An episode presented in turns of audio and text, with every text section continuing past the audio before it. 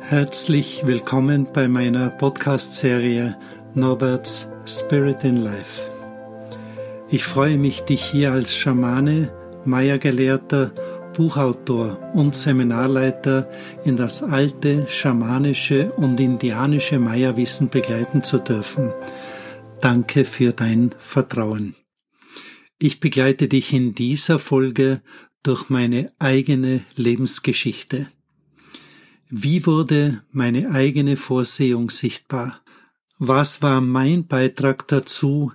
Welche Rolle spielten dabei meine Umgebung? Und wie kannst du auch deine ganz eigene Lebensgeschichte neu schreiben? Ich möchte dir einen ersten Einblick in meine ersten Lebensphasen geben. Meine Eltern hatten damals schon fünf Kinder.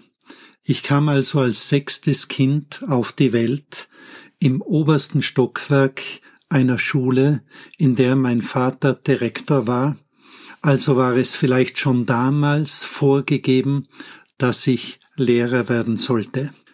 Und wie war mein erster Beiname noch vor der Geburt? Ich wurde als der Häuselbauerbub bezeichnet. Die Vision meiner Eltern war zu diesem Zeitpunkt so stark und vielleicht waren auch die Umstände dazu gegeben, dass sie mit meiner Geburt den Bau eines Familienheims, eines Hauses schon sehr nahe spürten. Im Tagebuch meines verstorbenen Vaters steht dazu, mit dem sechsten Kind wird auch unsere Vision ein eigenes Haus zu haben, Wirklichkeit werden. Interessant für mich ist, dass viele Jahre später sich auch meine eigene intensive Zuwendung zu baulichen Tätigkeiten aktivierte.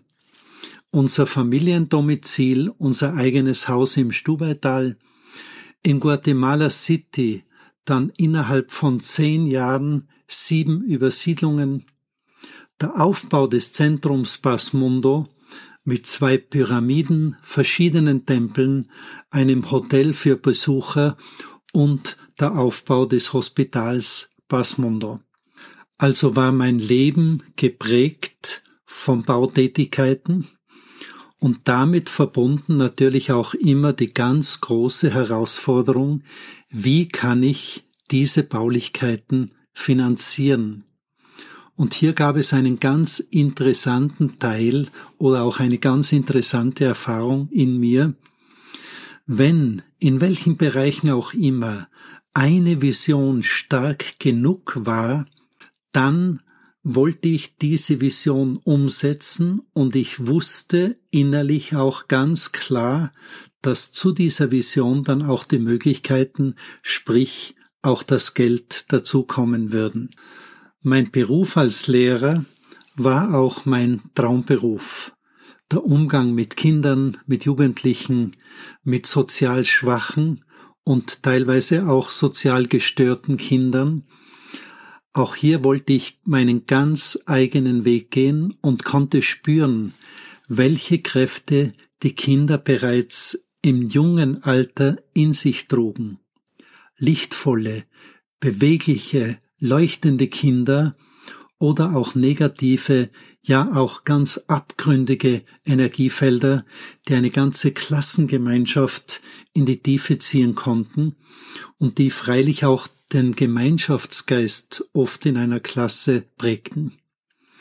Eines war allerdings für mich klar, bereits zu Beginn meiner beruflichen Tätigkeit als Lehrer hatte ich die Absicht erklärt, mit 50 Jahren in ein neues Leben einzutauchen, neue Aufgaben anzugehen, ja auch einen anderen Beruf auszuüben.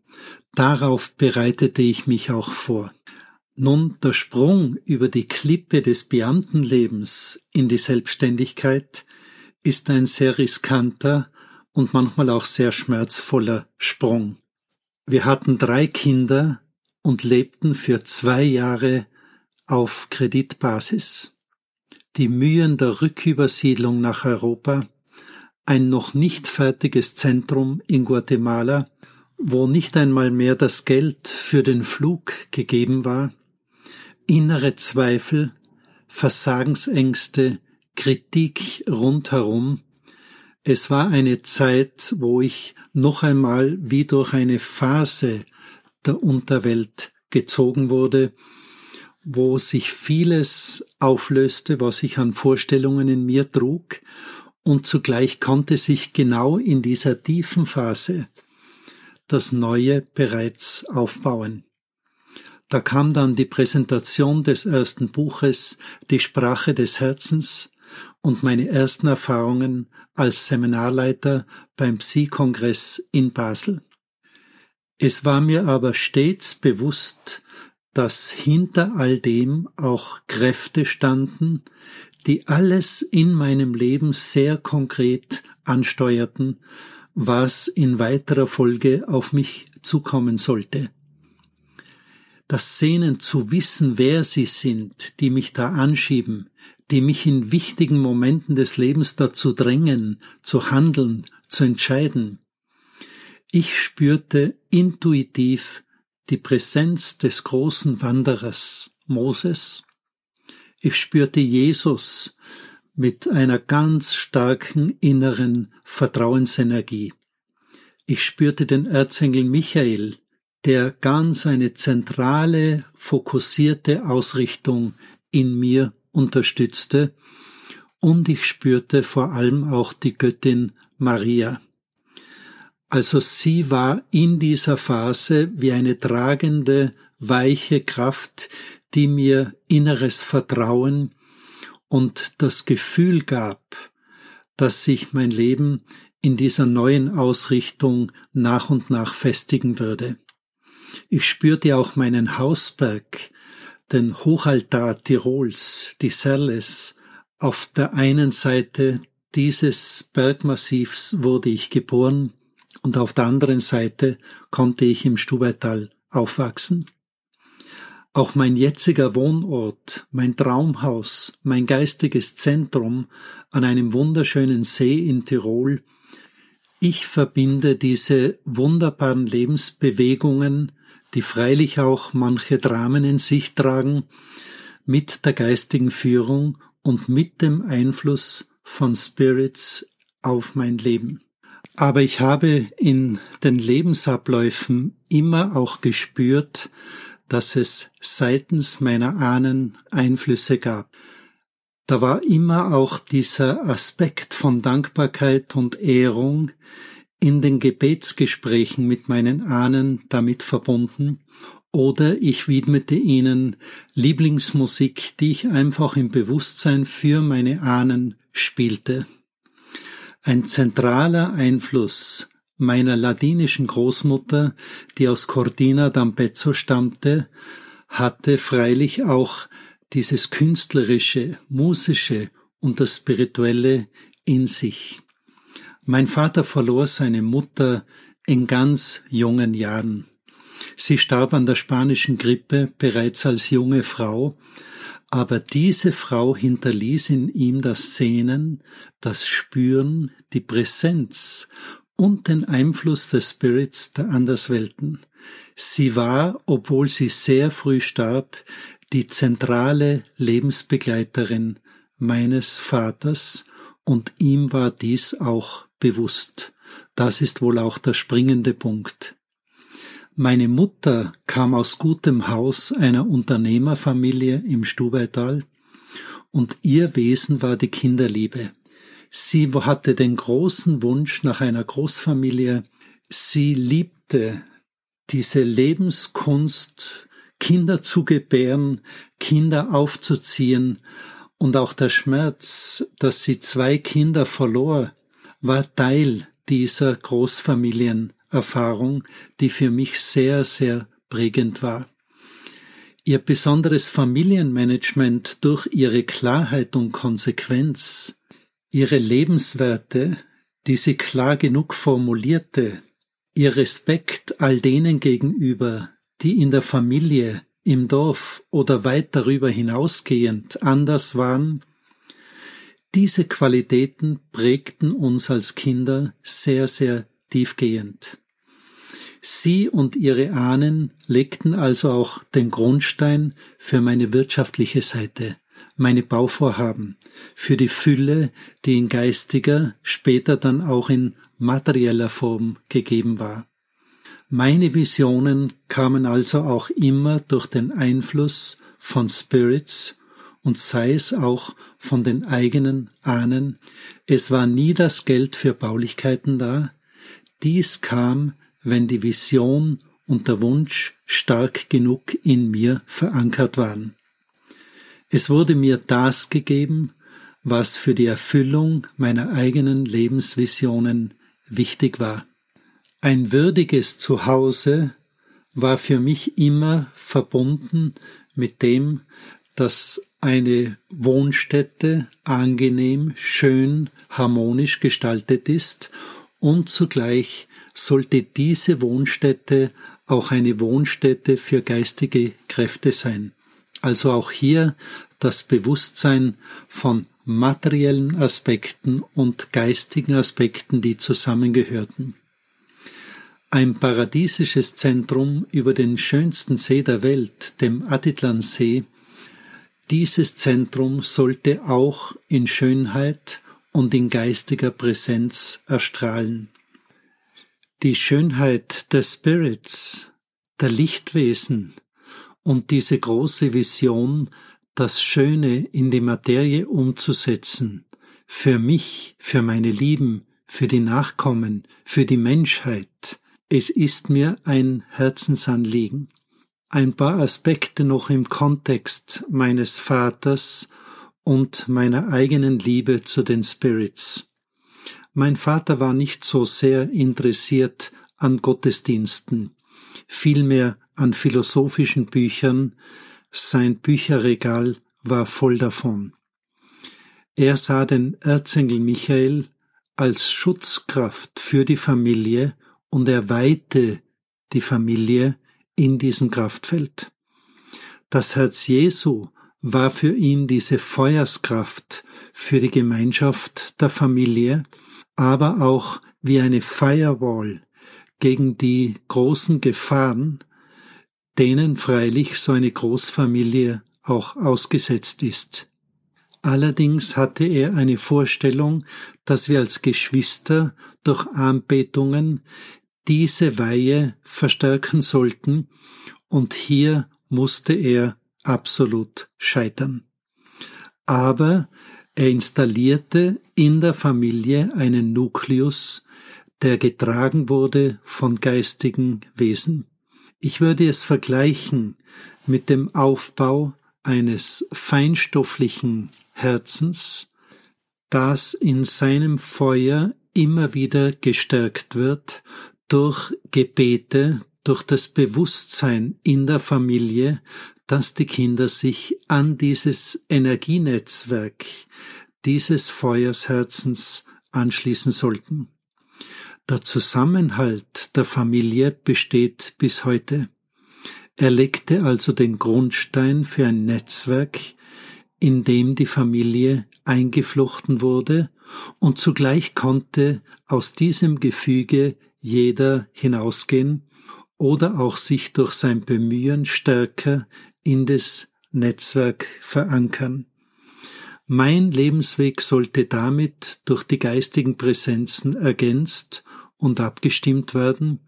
Es ist ein altes indianisches Wissen, dass ganz zentrale Lebensprojekte wie das Schaffen einer Familie von geistiger Seite her wahrgenommen und betreut sein sollte.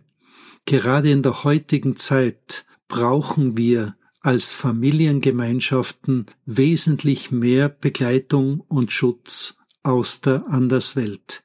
Die Gefahren, sich in der Materie, in der Technik zu verlieren, sind wesentlich größer, als es früher der Fall war. Sehr prägend war für mich auch der Weg als Ministrant. Es war ein jahrelanger, intensiver Weg, weil ich das Ministrieren und auch die Präsenz am Altar als sehr intensiv, nährend und auch lebendig empfand. Dann kam noch die Naturliebe, wo ich als Kind doch viele Plätze im Stubaital kannte, an denen ich spürte, dass ich an diesen Plätzen ganz bei mir war, ganz frei. Ich lebte für Momente in einer Parallelwelt, wenn ich mit diesen Wesen spielen durfte. Aber ich musste allein dazu sein. Dieses Eintauchen in diese Stille, die dennoch so lebendig und faszinierend war, es ist eine Erfahrung, die ich in meinem Leben als ganz starke Basis für alles sah, was dann im Indianischen sich erweitern konnte. Und wie wichtig wäre es, wenn Eltern ihre Kinder in die Natur freigeben könnten, dass sie die Naturwesen wieder näher spüren können, dass Eltern Wege aufzeigen, die Kinder in diese Welt der Naturwesen zu begleiten. Wie wichtig wäre es heute gerade in diesen großen Gefahren der Kinder in die virtuelle Welt abzuschweifen, diese Welt, diese Tore zu öffnen und damit eine Grundliebe eines Kindes zur Natur aufzubauen. Dass ich als Freigeist schon als Kind diesen intensiven Drang hatte, das war sicher in mir angelegt und ich tat auch alles dazu, mein Kind- und Jugendleben in dieser Freiheit zu genießen und zu leben. Und dann in etwa im Alter von 15 Jahren zog dann die Dunkelheit ein. Durch meinen weiteren Schulweg und durch die Entscheidung meiner Eltern, mich in ein Heim in Lienz in Osterol zu geben, aus dieser Entscheidung entstand für mich ein persönliches Drama. Fern der Familie, die ersten zwei Jahre im obersten Stockwerk einer Kaserne mit 30 Mitschülern in einem Raum. Bei Nordwind hatte ich im Winter oft Schneestaub auf meinem Bett. Der Ofen im Studierraum musste rot glühen, damit wir nicht kalt hatten. Es gab ein tiefes Sehnen nach meiner alten Freiheit, und für mich war diese Zeit, diese zwei Jahre ein wahres Gefängnis. Ich erlebte Mobbing durch Lehrer, die mir im Heim spüren ließen, wenn ich in der Schule nicht entsprach, und es kam auch der oftmalige Wunsch in mir auf, mich aus dem Fenster in die Tiefe zu stürzen. Es war also eine Reise durch die Unterwelt und parallel dazu ein ganz starkes Sehnen nach Kontakten mit der geistigen Welt. Diese Kontakte verlor ich in diesen Phasen des inneren Schmerzes. Und sei es, dass die einzige geistige Präsenz, die ich spürte, der Bruder tot war, nachdem ich mich sehnte. Offensichtlich bleiben solche Phasen kaum einen Menschen versagt. Heute weiß ich, dass dieser Tiefgang in meinem Leben wichtig war. Es war eine Zeit der Klärung, der Begegnung mit der Dunkelheit, des sich Freikämpfens aus der Dunkelheit, aber auch der Annahme von Autorität, wo ich letztendlich keine Möglichkeit hatte, mich zu wehren, aber auch das Kennenlernen eigener Gesetze, wenn man im Kontext dieser Beengungen einen eigenen inneren Ausweg sucht. Letztlich mussten aber meine Eltern nachgeben und mich zurückholen. Mein katastrophales Zeugnis schien allerdings meinen weiteren Schulweg nun zu verhindern.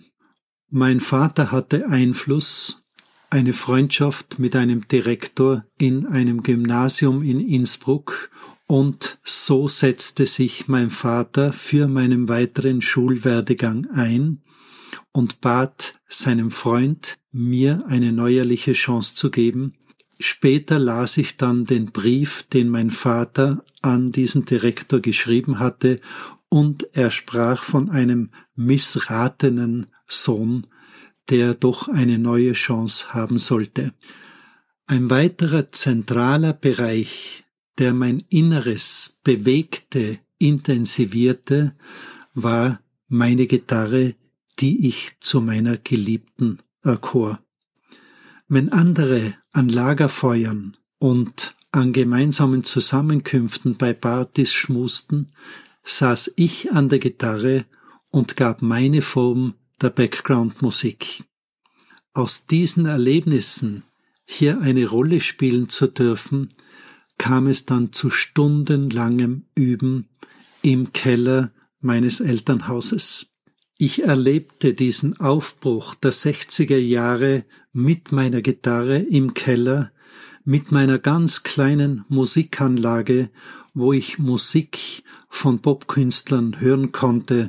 Ich schloss mich mit meinem Bruder zu einer kleinen Band zusammen und wir spielten Musik von Simon Garfunkel, Crosby, Stills, Nash Young, Jim Croce, James Taylor, Joni Mitchell, Gordon Lightfoot. Es war eine Zeit, in der ich vor Feuer sprühte und vor allem baute mir die Gitarre die Kontakte in die Innsbrucker Studentenwelt. Aber abseits dieser Welt intensivierte sich der Besuch von Kirchen, von Kapellen, aber immer dann, wenn ich alleine dort sein konnte. Da spürte ich die Göttin Maria, die ich dann in den folgenden Jahren immer intensiver in meine eigenen Lebensplanungen einzubeziehen begann. Zum Beispiel meine Heirat mit meiner ehemaligen Frau Christine, die 30-jährige Ehe, die Kinder, es war das Ergebnis von intensiven Bitten, die diese Göttin Maria mir erfüllte. Eine Frau, die zu mir passte, Kinder, die letztendlich für uns ein ganz großes Geschenk waren. Und auch hier spürte ich also das Einwirken der Spirits in mein Leben. Es ist so zentral wichtig, dass bei der Partnerwahl auch eine geistige Lenkung und nicht nur gemeinsame karmische Übereinstimmungen verlinken. Also würde ich auch hier sagen, ein ganz zentraler Lernprozess in mir war, dass so wichtige Lebensbereiche mit der geistigen Seite vernetzt werden und damit auch immer etwas anderes entsteht, als würde man sich nur aus dem menschlichen Blickwinkel heraus in eine Beziehung hineinlegen und letztendlich, wie es oft genug geschieht, dann die karmischen Belastungen beider Ehepartner aufeinander prallen. Auch meine Scheidung nach 30 Jahren Ehe spürte ich begleitet und aktiviert sogar von meinen geistigen Begleitern. Schon Jahre vor diesem wohl schwersten und schmerzvollsten Vorhaben waren die Impulse in mir gegeben, nach einer sehr stark symbiotischen Beziehung zu meiner ehemaligen Frau mich ganz auf meinen eigenen Weg zu machen. Dann kamen die ganz intensiven ersten Erfahrungen mit Esoterik. Die ersten Begegnungen mit spirituellen Persönlichkeiten, die Faszination der Halbedelsteine, ein Vortrag bei der Amerikanerin Chris Griscom, Seminare, Ausbildungen, der Gang nach Guatemala.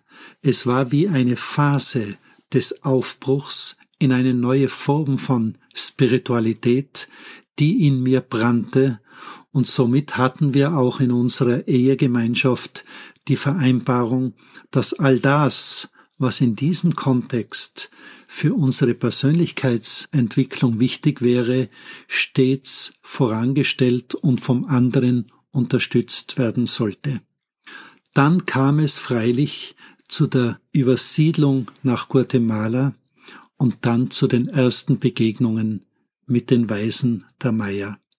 Mein eigenes Leben glich einem Schachbrett, die Figuren wurden völlig neu aufgestellt, die Karten neu gemischt, es fügten sich alle Bastelteile des vorherigen, Ausbildungen, Seminare, Begegnungen, all das fügte sich zu einem Weg in Meier zusammen.